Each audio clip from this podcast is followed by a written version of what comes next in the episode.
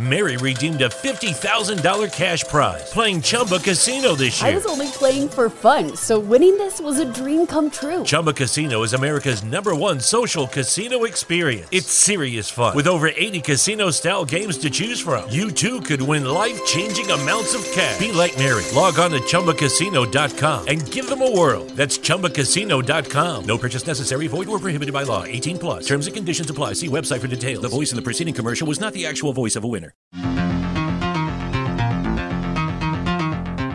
EGF Cast. Em qualquer hora e lugar, os principais temas jurídicos, debates e acontecimentos do TJMG você fica sabendo por aqui, no podcast da Escola Judicial Desembargador Edésio Fernandes.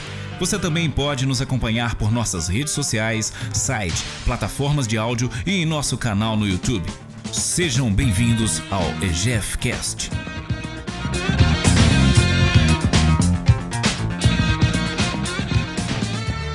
Bom dia a todos. Magistrados, magistradas, assessoras, assessores, assistentes de gabinete, servidoras, servidores, estagiários, colaboradores terceirizados e público externo.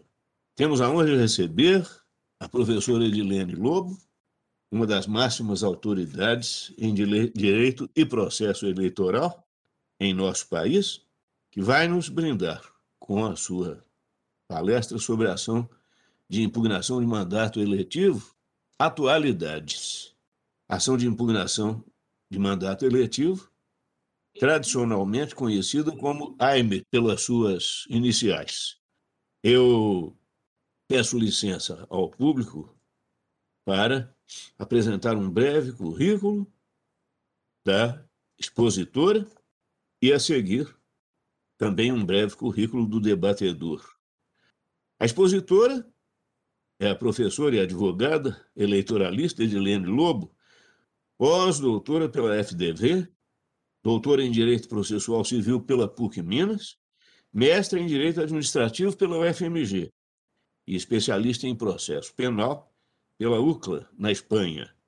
Isto é apenas uma síntese do seu invejável currículo. Do mesmo modo, o debatedor é o desembargador Maurício Torres Soares, uma das reservas morais de nosso Tribunal de Justiça e vice-presidente e corregedor do Tribunal Regional Eleitoral de Minas Gerais. Eu passo a palavra à professora Edilene Lobo para a sua palestra e já antecipadamente a felicito pela brilhante exposição que fará. Muito obrigado. Muito obrigada, presidente dessa mesa, desembargador José Marcos Rodrigues Vieira, eu dizia quando entrava aqui nessa nossa sala virtual, cumprimentando a todas e a todos, que muito me animava a nossa conversa, porque eu me coloco diante dos meus mentores, dos meus orientadores. O professor José Marcos é uma sumidade em processo, foi meu orientador quando produzia minha tese, tratando de processo eleitoral Estado Democrático de Direito.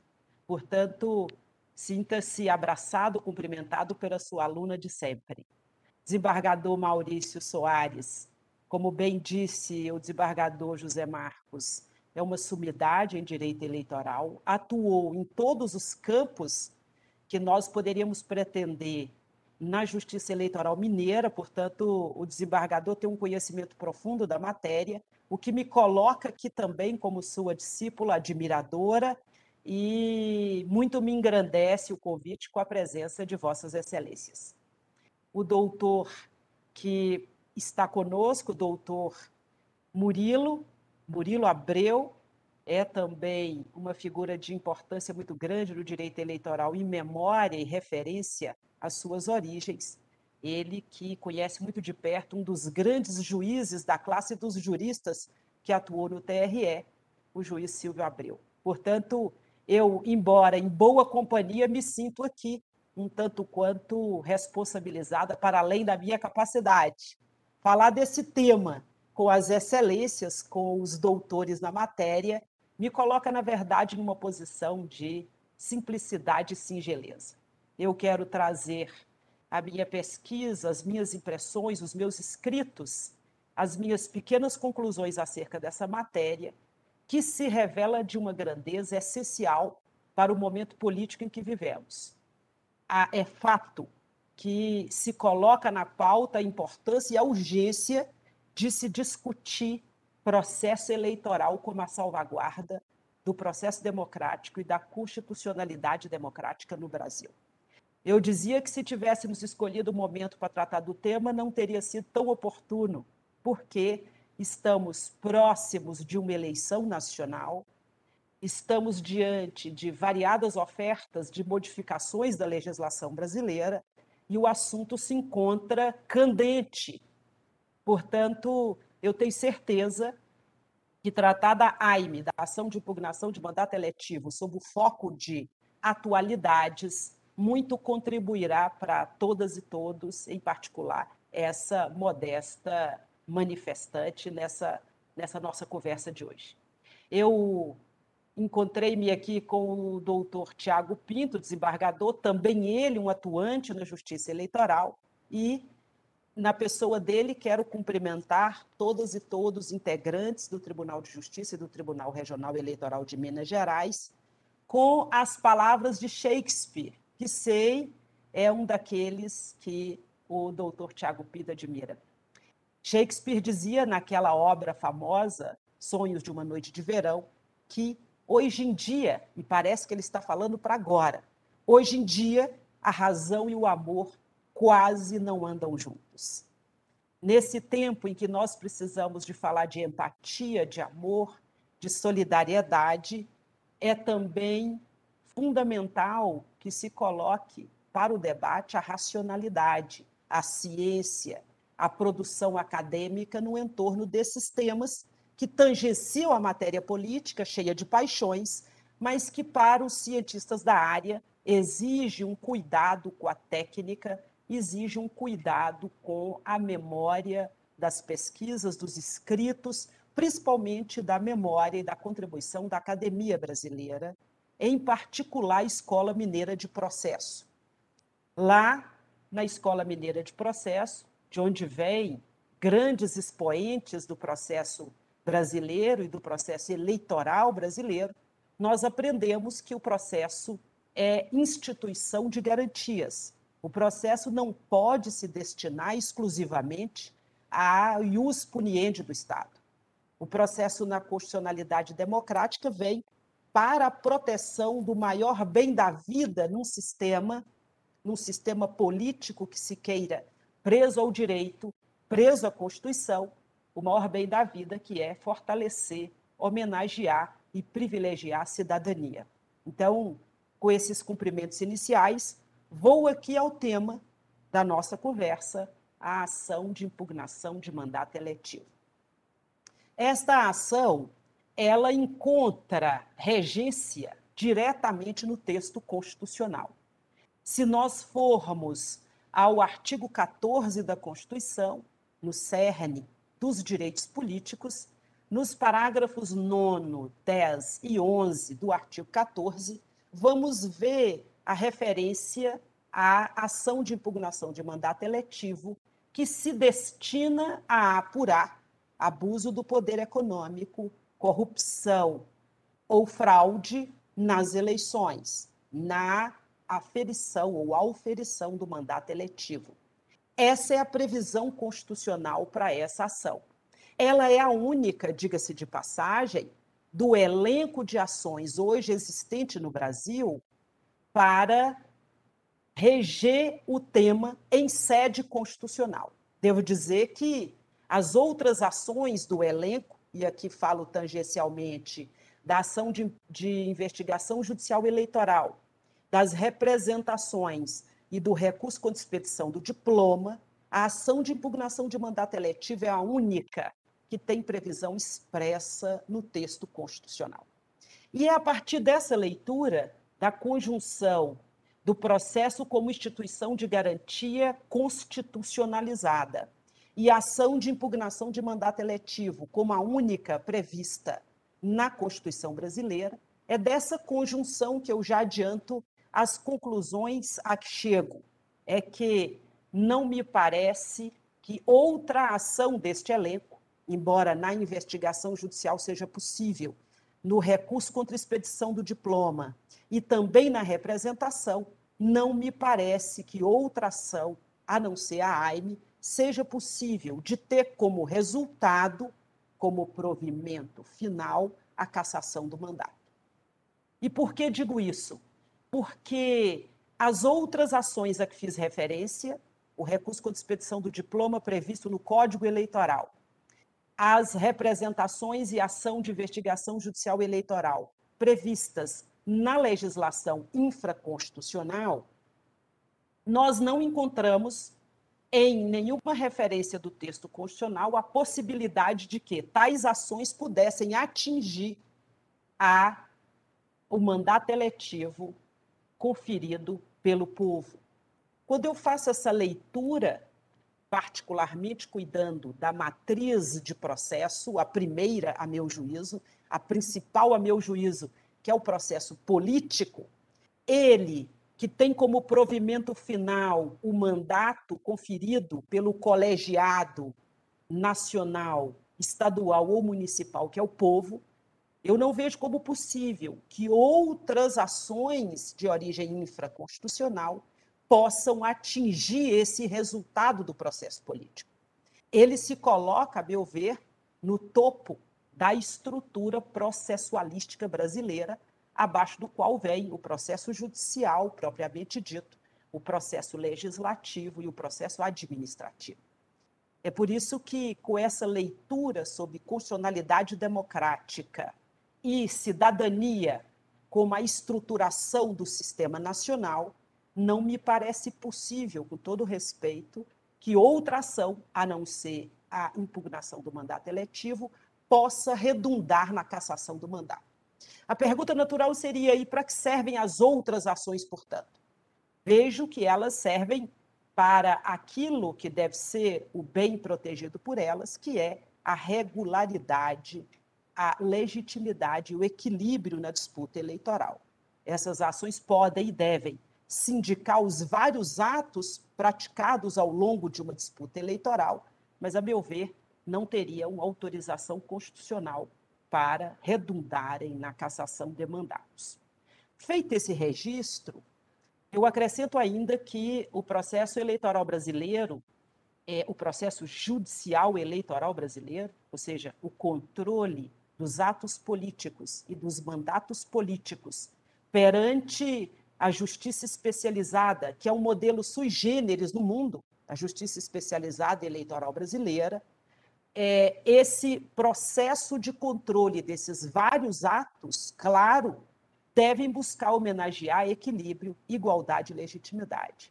Nesse ponto, eu dizia do processo eleitoral brasileiro, é, nós ainda enfrentamos algumas, alguns problemas sob o ponto de vista constitucional. Um deles é a restrição para a legitimação para agir do povo. Essas ações infraconstitucionais a que fiz referência, a IJE, a representação e o recurso contra expedição do diploma, por obra da interpretação jurisprudencial, não contam com o cidadão, a cidadã, como legítimos a efetuarem o controle desses atos praticados ao longo do processo eleitoral. Nem mesmo a AIME.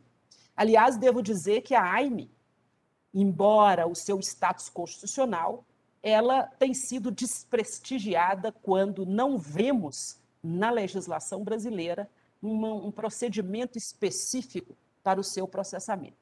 Só para que os nossos participantes aqui compreendam, a ação de impugnação de mandato eletivo ela encontra procedimento inicial numa resolução do TSE. Essa resolução diz que se aplica à AIME o mesmo procedimento da impugnação do registro de candidatura. Quando eu trato dos bens jurídicos distintos, lá no registro 1, aqui na AIME outro, muito maior, numa largueza constitucional é, muito impressionante, quando comparo as duas ações, os dois procedimentos, vejo que, a despeito do TSE ter encontrado uma saída para que haja procedimentalidade para a AIME, ela não tem sido homenageada pelo legislador como a grande ação da cidadania para o controle do abuso do poder econômico, da corrupção e fraude no processo eleitoral brasileiro.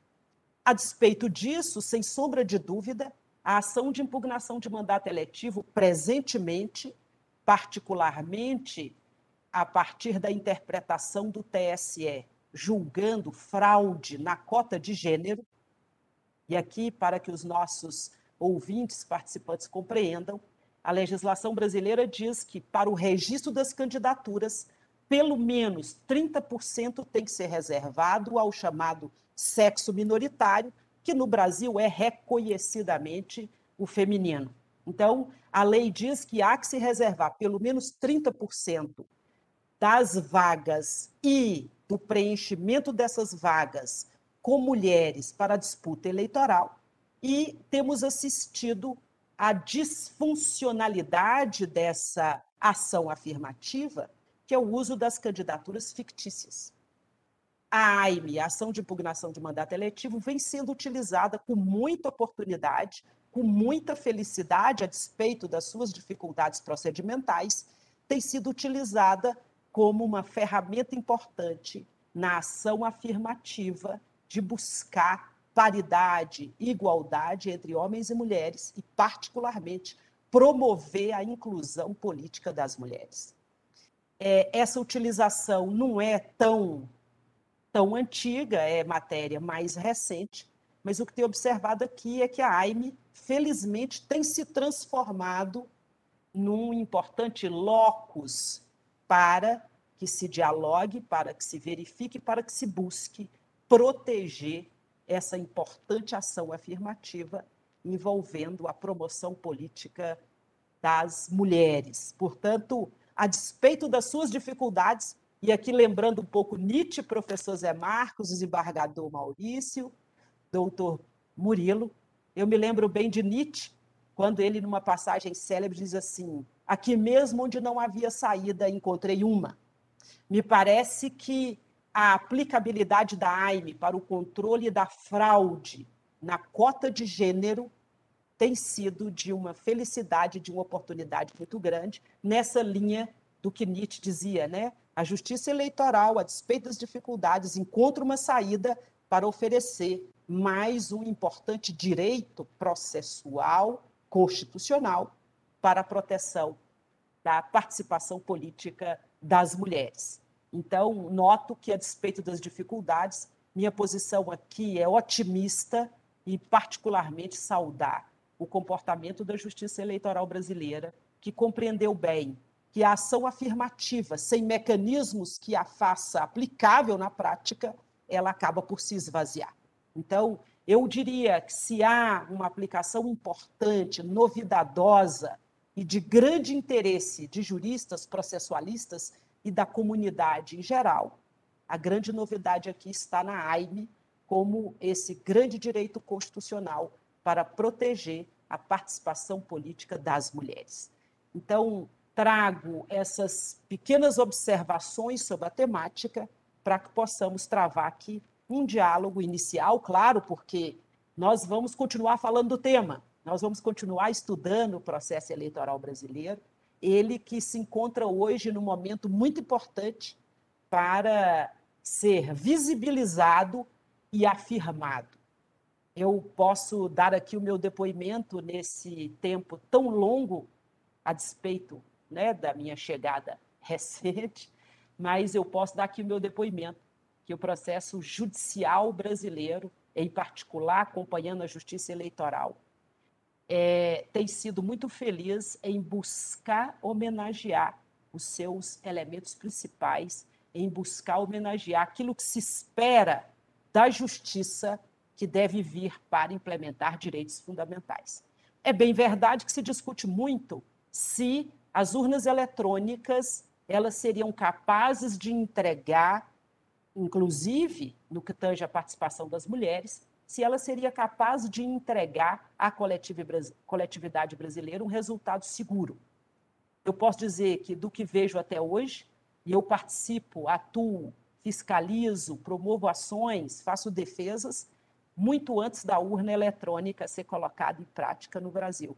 E o que eu posso afirmar é que, como todo o processo humano precisa ser aperfeiçoado, mas o que nós temos até hoje confere segurança, confere garantias para que o resultado, o provimento final do processo seja aquilo que o povo delibera e decide. Há ofertas de modificação do sistema. E eu acho que é muito importante nós trabalharmos com críticas, ofertas, revisitações, com o espírito aberto, naquela linha que eu lembrava aqui de Shakespeare, né? Amor e razão, paixão e razão equilibrados, temperados. É possível melhorar o processo de captação eletrônica de voto no Brasil? Eu não tenho dúvida. Mas não me parece que seja com as alterações que vem se tentando fazer de um modo um tanto quanto experimental e sem apoio naquilo que a própria justiça eleitoral, que a ciência, que a tecnologia trouxe e coloca todas as eleições diante de brasileiros e brasileiras. Nós temos um avanço tecnológico muito grande e seria muito importante começar a falar de evolução da captação eletrônica do voto por meio de tecnologias novas tão seguras quanto a que hoje nós temos.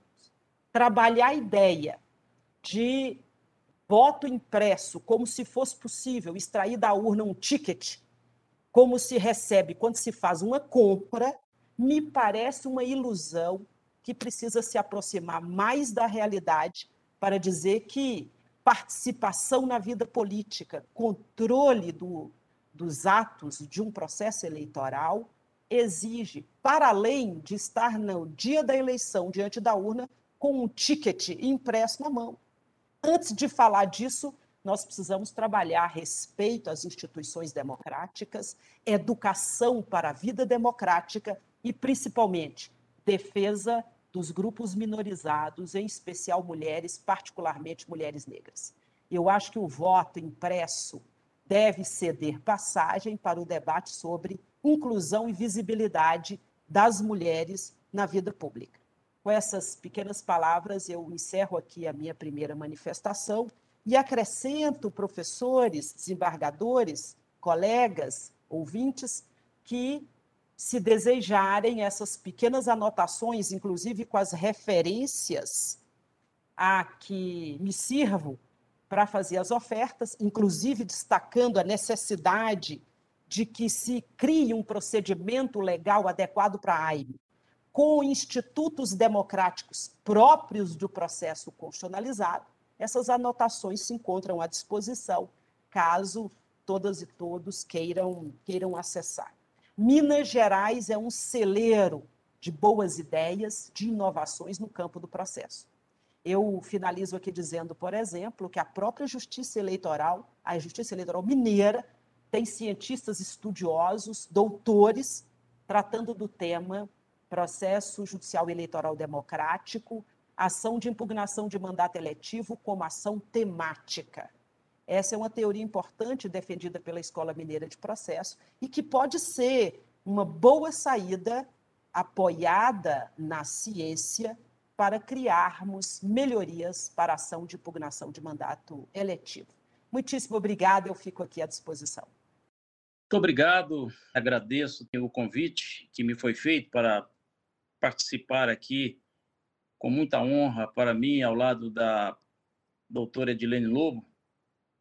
É, eu agradeço também a desembargadora Maria Angela Meia, que é, que, que é superintendente adjunta né, da, da EGF, professor Zé Marcos Rodrigues Vieira, aqui presente para nossa alegria. É, eu também gostaria de cumprimentar aqui o doutor Murilo Silva de Abreu. Eu tive a grata honra de ladear o doutor Silva de Abreu aqui no TRE, trabalhei junto com ele aqui enquanto juiz, ele é da, da, da classe de jurista, e por isso cabe aqui também esse registro de, de minha honra, de meu prazer de trabalhar com pessoas de tão tão grande preparo. Eu, por fim, gostaria também de dizer que é, aqui na, nesse evento eu fico muito é, é muito gratificante para mim de, de, ver a doutora Edilene Lobo que nunca nos surpreende, né? Porque ela sempre a gente sempre espera dela o que foi feito aqui hoje, que é essa estridência no convencimento, essa, esse domínio da matéria, né? E isso tudo, é, por isso tudo também merece os parabéns aqui à, à Escola Judicial pela felicidade né, que teve de, na escolha do nome da doutora Edilene Lobo. Senhor presidente, é, senhor desembargador Zé Marcos, eu gostaria também, só por fim, é, de registrar aqui a presença é, como assistente aqui na nossa sala do desembargador Edgar Pena Murim, ex-presidente desse tribunal, que também está nos honrando aqui. Desembargador Edgar Amorim, sempre um estudioso né, da, da matéria. E aí está aqui conosco, é, é, sorvendo, absorvendo esses conhecimentos aqui que nos traz a doutora Edilene Lobo. Eu gostaria é, de me dirigir, então, à doutora Edilene Lobo para fazer aqui uma, uma provocação a ela a respeito de um, de um tema que, com certeza, aflige a todos nós, doutora Edilene, que é a concessão de tutela antecipada em AIME, né? A gente tem visto, a gente tem visto muito questionamento, né, de que essa concessão, essa tutela antecipada antes ainda da apresentação de defesa, que impossibilita, então, portanto, a posse do impugnado no cargo, se, ah, na visão eh, da doutora Dilene, nossa expositora, se isso se coaduna com as garantias do devido processo legal, da ampla defesa e do contraditório. Eh, então, gostaríamos de ouvi-la sobre esse tema. Doutor Maurício, agradecida pela pergunta. Alegria saber do desembargador Edgar Pena Murim, foi presidente do TRE, é um brilhante profissional. Fiquei muito feliz, ao mesmo tempo triste, lembrando que o trem da partida é também o da chegada, quando o desembargador aposentou. Espero, inclusive, que ele prossiga na sua trajetória de estudioso, de jurista e de advogado exemplar que sempre foi. A pergunta é desafiadora, porque quando tratamos de processo democrático, o cuidado muito grande naquela estruturação clássica do processo, que aprendi inclusive com o desembargador José Marcos, é que há que se garantir ampla defesa e contraditório. O grande problema da tutela antecipada é que, como o nome diz, ela se antecipa a uma pretensa instrução exauriente. No caso da AIME, no modelo atual, em que nós temos procedimentalidade encurtada, porque toma como referência o procedimento da impugnação do registro de candidatura, e mais ainda, ciente da jurisprudência, que me parece deveria ser revisitada, jurisprudência eleitoral, de que não há recurso imediato contra decisão interlocutória no processo judicial eleitoral, a tutela antecipada, na hipótese, pode colocar sob risco aquele provimento final do povo, quando confere o mandato, e principalmente pode colocar sob risco a reconstrução cuidadosa do fato jurídico para sustentar uma decisão final. Então, penso que sem antes a criação de um procedimento legal adequado para a AIME, sem que se trate as demais ações judiciais eleitorais com a limitação que elas têm, e sem que se cuide de ampliar a legitimação para agir incluindo o cidadão, é cedo, é assodado defender tutela antecipada em sede de ação de impugnação de mandato eletivo voltada ao mandato. É evidente que pode haver tutela antecipada sobre matéria tangencial, periférica. Por exemplo, a tutela antecipada para proteger a reconstrução do fato jurídico, para, por exemplo, permitir a antecipação da produção probatória, a escuta de determinada pessoa, a preservação do corpo de delito, enfim, outras possibilidades que o caso concreto trouxer. Não me parece defensável, como de fato não é hoje na jurisprudência, que seja possível antecipar a tutela para, por exemplo, afastar o eleito, afastar a eleita. Agora, é claro, desembargador Maurício, e eu sei do seu cuidado e da sua preocupação com qualidade das decisões judiciais, É claro que essa qualidade está ligada também ao tempo do processo. É bem verdade que uma decisão a destempo, já dizia o grande orador da advocacia, decisão a destempo é a mesma coisa que nada, é a mesma coisa que injustiça.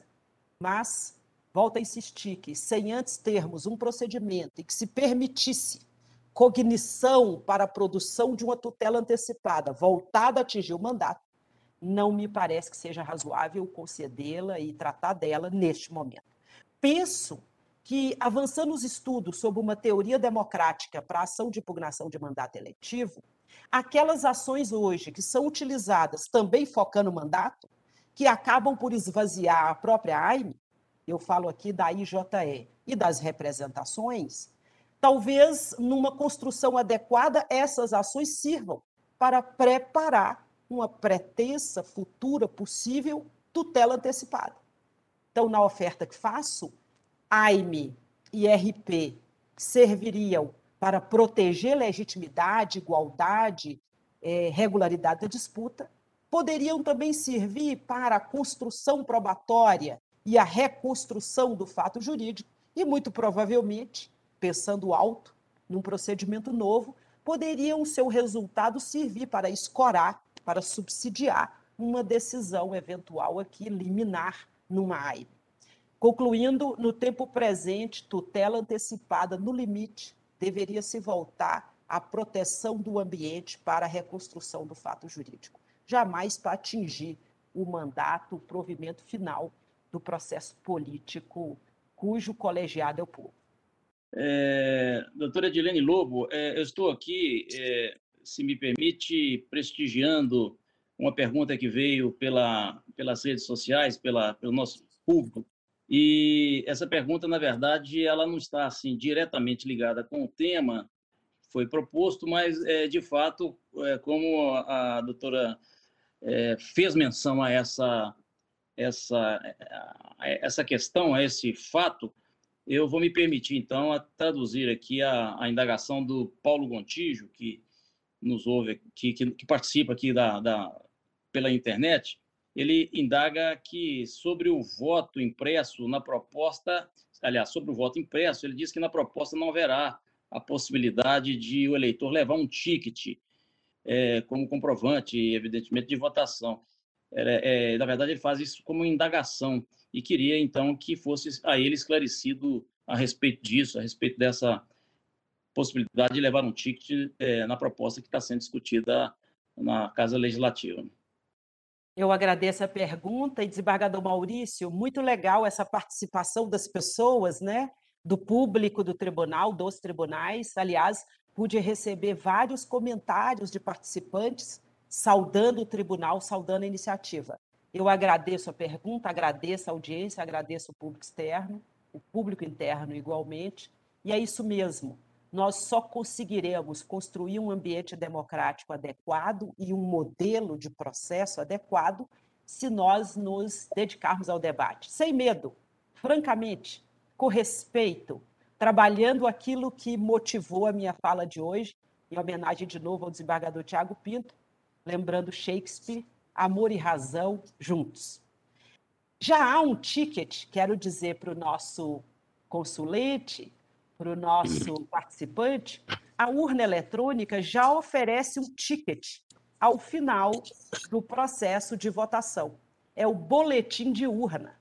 No boletim de urna, nós temos todos os votos dados, nós temos todos os elementos captados ao longo do processo de votação. Então, isso para esclarecer bem que é possível, existe sim, ao final da votação, a emissão do chamado B1, Boletim de Urna. Eles são distribuídos a um número estabelecido pelas resoluções do Tribunal Eleitoral, eles são distribuídos aos fiscais partidários e de coligações na sala de votação e, inclusive, tem que ser afixado naquele local para consulta do público. A proposta que me parece está em tramitação não é essa de um ticket ao final mas isso tem sido dito pelas redes sociais, isso tem sido dito em entrevistas, e eu vejo que muitas vezes a boa fé das pessoas, desgarrada da compreensão do processo técnico de votação, pode levar a crer que o que se defende é que cada um e cada uma possa tirar esse ticket da urna eletrônica e levar para casa. A ideia não é essa. A ideia é acoplar uma impressora à urna eletrônica e, a partir daí, poder identificar voto a voto. É, há outras propostas em curso. Essa é a mais veemente, que hoje está aí, parece-me que no dia de hoje, exatamente, chega ao plenário da Câmara dos Deputados. A ideia, então, seria acoplar essa impressora em que fosse possível depois conferir é, aquela votação. O grande problema está, me parece, acho que os técnicos da Justiça Eleitoral poderiam dizer com mais sapiência e segurança. Eu digo aqui como quem acompanha esse processo eleitoral, inclusive o final de uma votação. Parece-me aqui que acoplar uma impressora, primeiro, nessa altura do campeonato, do modelo de urnas eletrônicas, implica num altíssimo custo por um resultado relativamente pífio. Claro que o custo do processo eleitoral, pouco ou muito, ele precisa ser absorvido porque é importante que o dinheiro do povo seja gasto com a participação e a inclusão do povo. Mas nesse caso específico, uma impressora para posteriormente se falar em auditagem do processo de votação. Quando nós temos auditagem eletrônica muito mais rápida, muito mais no tempo presente, bem testada, me parece que a impressora aqui é nós voltarmos ao tempo da pedra lascada. A inovação tecnológica no campo da captação eletrônica do voto, ela, ela está em nível de uma tecnologia chamada blockchain. Então, se a nossa preocupação é ampliar os controles, que eu quero dizer, e todos já sabem, que o voto eletrônico brasileiro é auditável, ele passa por auditorias, ele passa por verificações inclusive advogados e partidos, candidatos, cidadãos, Ministério Público, podem, antes, durante e depois do processo de votação, acompanhar e, eventualmente, particularmente, partidos, Ministério Público e candidatos podem, inclusive, requerer a verificação dos chamados logs das urnas eletrônicas. A verificação dos logs permite ler a urna para saber quem acessou, como acessou, para que acessou a urna eletrônica. Esse processo posterior, sem a pretensão de identificar um por um dos votantes, um por um dos eleitores, ele é muito mais seguro do ponto de vista de aferir exatamente o que se quer, a segurança do processo, e menos identificar quem votou em quem. O grande problema dessa impressora, entre aspas, acoplada, é o risco de se quebrar o sigilo do voto. No passado, quando não se garantia sigilo, nós sabemos que se utilizava para coação, inclusive, do eleitorado e o desprestígio da própria democracia. Então, é claro que não há um ticket, embora seja essa ideia que me parece esteja sendo vendida, e, por outro lado, nenhum problema em se discutir segurança do processo eleitoral brasileiro. Quanto mais, melhor o cuidado que é preciso ter, e outro dia eu falava num evento em que participava, que essa preocupação em enfeitar muito, lembra-me um ditado antigo da minha terra, que lá diziam os antigos, diziam os sábios, que o cuidado em enfeitar muita criança é para não se correr o risco de furar os olhos dela. Então, acoplar uma impressora à urna vai homenagear e proteger o processo democrático ou pode levá-lo à danação com a violação do sigilo? Outra pergunta: se nós temos tecnologia acumulada mundial, não só no Brasil, mas particularmente aqui, para fazer auditagem e verificação, por que, que nós não caminhamos na direção de ampliar os controles tecnológicos? Né? A, a volta ao voto, entre aspas, dito por impresso, pode ser aí um saudosismo do passado que não era melhor, quero dizer. Eu já participei de apuração, desembargador Maurício, desembargador Zé Márcio, doutor é, Silvio. Eu já participei de apuração em que nós ficávamos dias a fio, semanas no estádio, por exemplo, apurando voto a voto, apurando o que se escrevia nas cédulas para o bem e para o mal, e, é claro, a instabilidade era muito maior do que nós vemos hoje. Mais que isso, há tantos anos o processo de captação eletrônica do voto está em vigor no Brasil, referência para o mundo. Nós temos aqui sempre observadores, participantes desse processo. Nós estamos há tanto tempo experimentando essa tecnologia e melhorando que a ideia de acoplar uma impressora não é o que vai louvar e evoluir na direção de confiar segurança, de confiar legitimidade ao, ao processo eleitoral. Eu gostaria só de agradecer a, a doutora Edilene pelas brilhantes considerações a respeito da, da, da resposta que acaba de dar e, e gostaria também, é, desembargador Zé Marcos, de fazer aqui o registro da presença também aqui nos assistindo do doutor, do, do juiz Nicolau Lupiães, que foi é, membro recentemente aqui na nossa, na nossa corte eleitoral, né? Fica aqui meus cumprimentos a ele e agradecimento também pela, pelo prestígio que nos traz aqui a, a... Pois não, desembargador Zé Marcos? Sim. Eu, claro, escusado dizer do brilhantismo, como era esperado, da exposição da professora Edilene Lobo, com uma verticalidade notória, aprofundando as indagações, sempre se superando, superando-nos as expectativas. Eu me ative muito à resposta dada à pergunta do vice-presidente e corregedor do TRE sobre a tutela antecipada. E isso aguça o raciocínio de todos nós, até pelo fato de a professora Edilene ter lembrado um dos gigantes da, da tribuna da advocacia, que é o preclaro Rui. E Rui, como se sabe, defendeu a posse de direitos pessoais. Edilene Lobo nos diz da necessidade de uma criação de procedimento.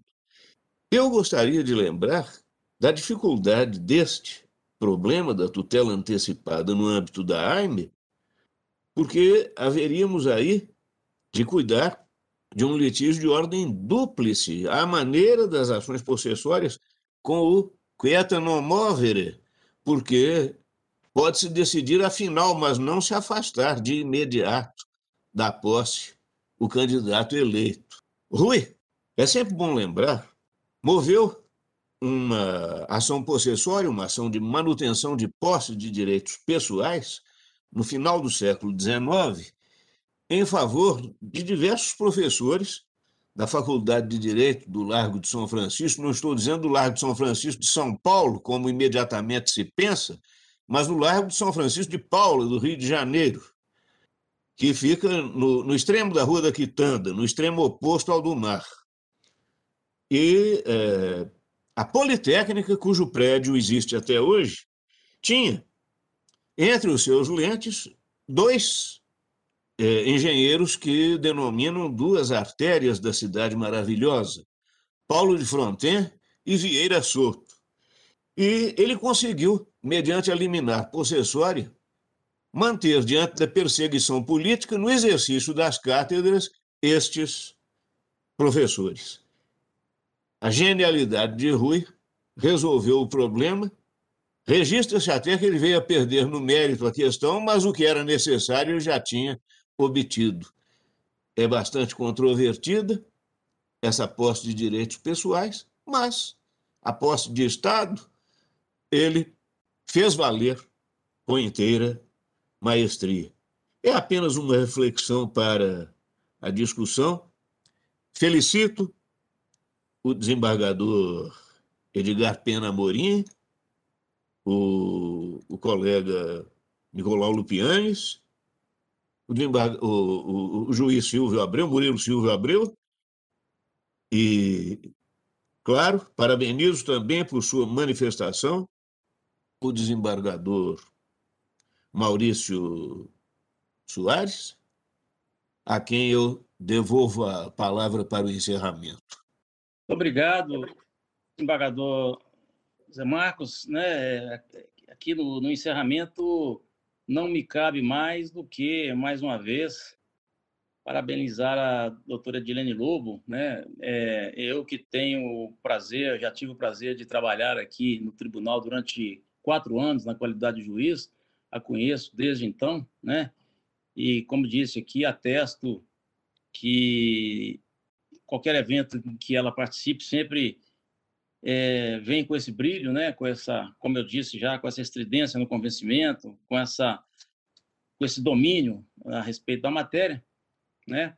E, para, e, finalizando, eu gostaria também de agradecer e parabenizar a Escola Judicial. Eu acredito que é, estamos numa época em que devemos, mais do que nunca, é, trazermos a debate as questões eleitorais, né? É, não podemos nos pautar, porque consta aí de redes sociais, é, sempre carente de considerações técnicas, de conhecimentos, né? É, vai mais por nas redes sociais pautam mais por fofocas, por futricas e por é, mentiras do que por é, efetivamente é, notícias confiáveis. De forma que é, esses debates que nós acabamos, iguais, iguais a esses que nós acabamos de, de fazer aqui, é, sempre vem muito bem, e mais ainda nesse momento que todos nós estamos aqui, é, com certeza, convivendo com essa, essa discussão que algumas parece sem fim ou sem fundamento, né? Então, é, é muito esclarecedor que a gente possa ouvir pessoas como a doutora Edilene Lobo.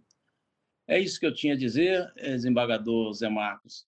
É, finalizando apenas agradecendo mais uma vez a, a honra de ter sido é, convidado por participar desse evento. Muito obrigado.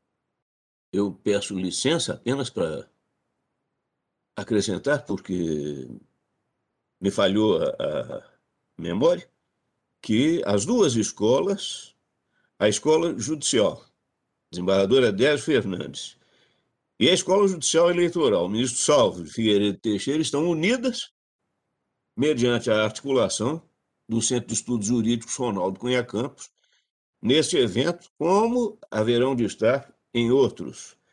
E eu acolho a oferta do texto da professora Edilene Lobo, pretendo, com a aquiescência já expressa do desembargador segundo vice-presidente do tribunal, criar uma revista virtual do Centro de Estudos Jurídicos Ronaldo Cunha Campos e nela será disponibilizado o texto da conferência que acaba de proferir a professora Edilene Lobo.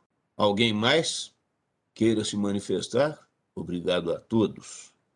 Desembargador Zé Marcos, desembargador Maurício Soares, uma honra, uma satisfação enorme receber a professora Edilene Lobo.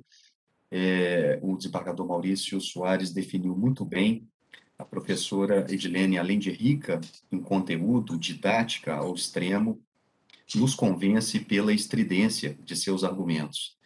É, achei fantástica essa definição do desembargador Maurício, se adequa à perfeição é, às qualidades da, da professora Edilene.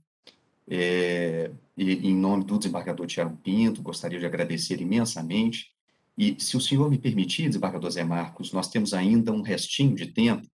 É, eu gostaria de aproveitar a, os ensinamentos da, da professora Edilene para, fugindo um pouco ao tema de hoje proposto, né, a AIME, mas a própria professora Edilene nos brindou com, sé, com sérias e importantes lições sobre a lisura da urna eletrônica.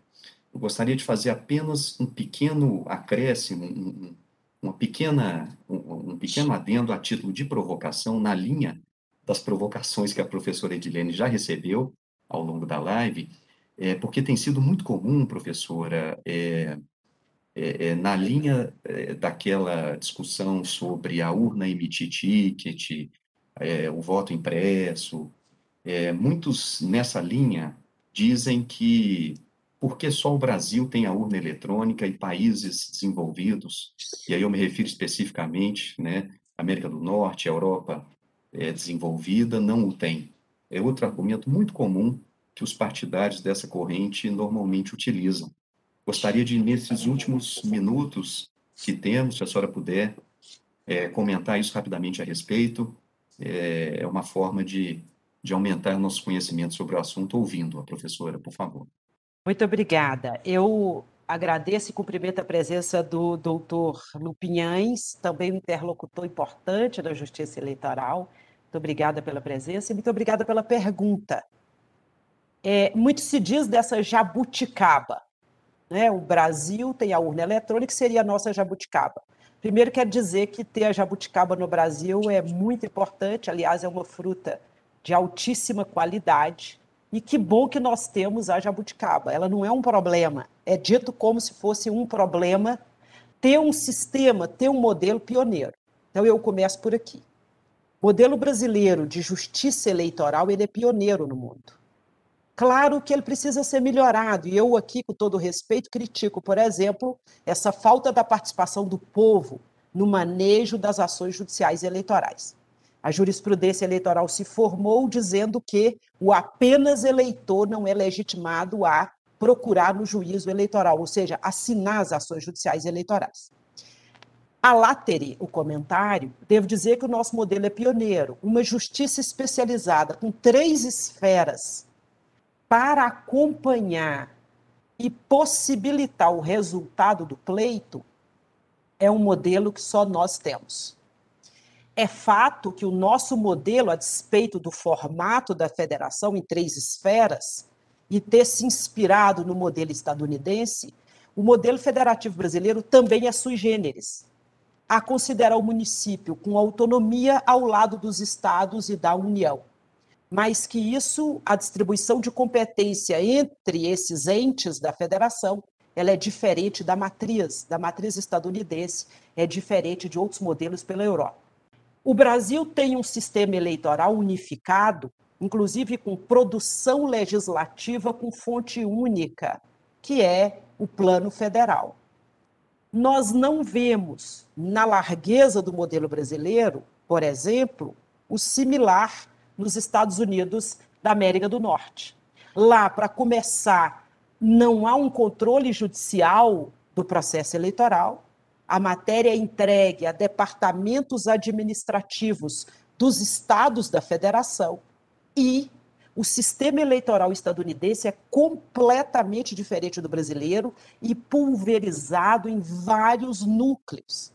Eu me dediquei a estudar apenas um estado da federação estadunidense e lá verifiquei que apenas nesse estado o modelo eleitoral era completamente pulverizado. Só para você ter ideia, cada estado da federação pode criar regras próprias, porque em cada estado da federação tem um jeito diferente de fazer eleições.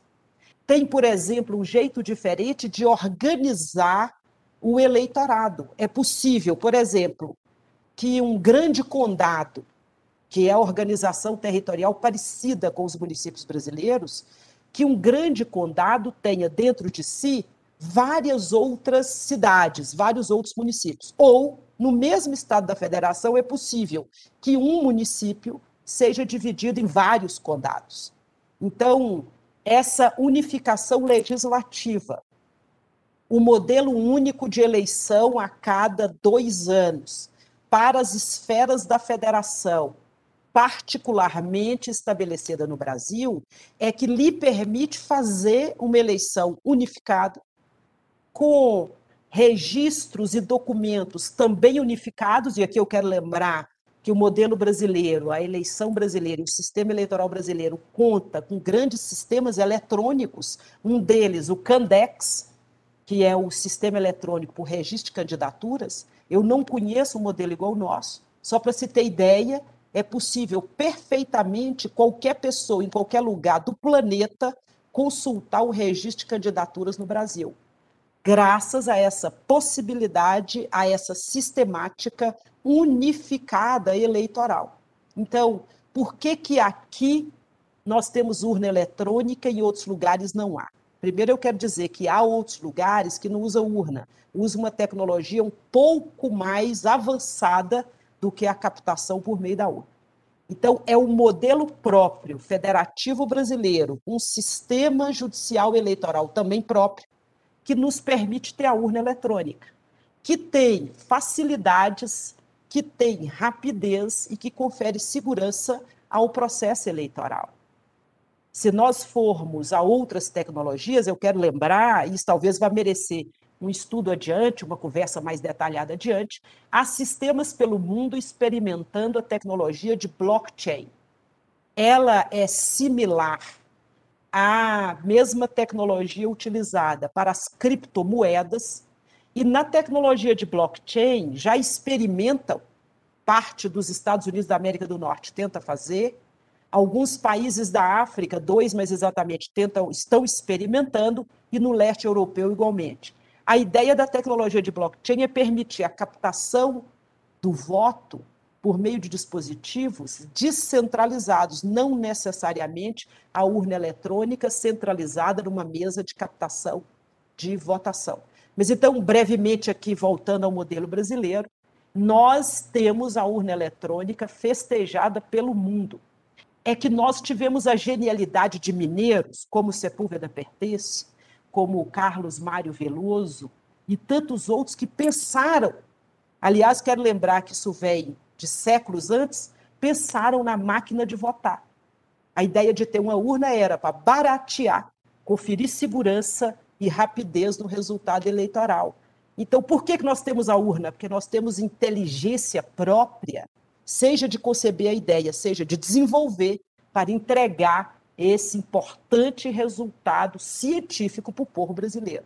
Nós temos a urna porque o povo entrega dinheiro do orçamento público para aplicar nesta inovação tecnológica. Eu diria que isso é uma bondade, não é uma maldade, não é um defeito. Essa jabuticaba tem que ser festejada e preservada. Pelo horário que nós nos comprometemos aqui a encerrar a, a exposição e os debates, é, eu renovo aqui os meus agradecimentos a todos que já foram feitos aqui de forma um pouco antecipada. Muito obrigado a, a todos os participantes e, e fica então encerrado. Você ouviu EGF Cast. Want to get seven streaming services for the price of one? Sign up for a smart bundle that'll stimulate your brain. Featuring Curiosity Stream with the best documentary films and TV shows, Nebula for thought provoking content from your favorite creators, and One Day University with the best lectures from the country's top professors, and so much more. It's perfect for families with all kinds of interests and great content for kids. It also makes a perfect holiday gift. Now at 40% off, get all seven services for only $3.50 a month. Sign up now at smartbundle.com.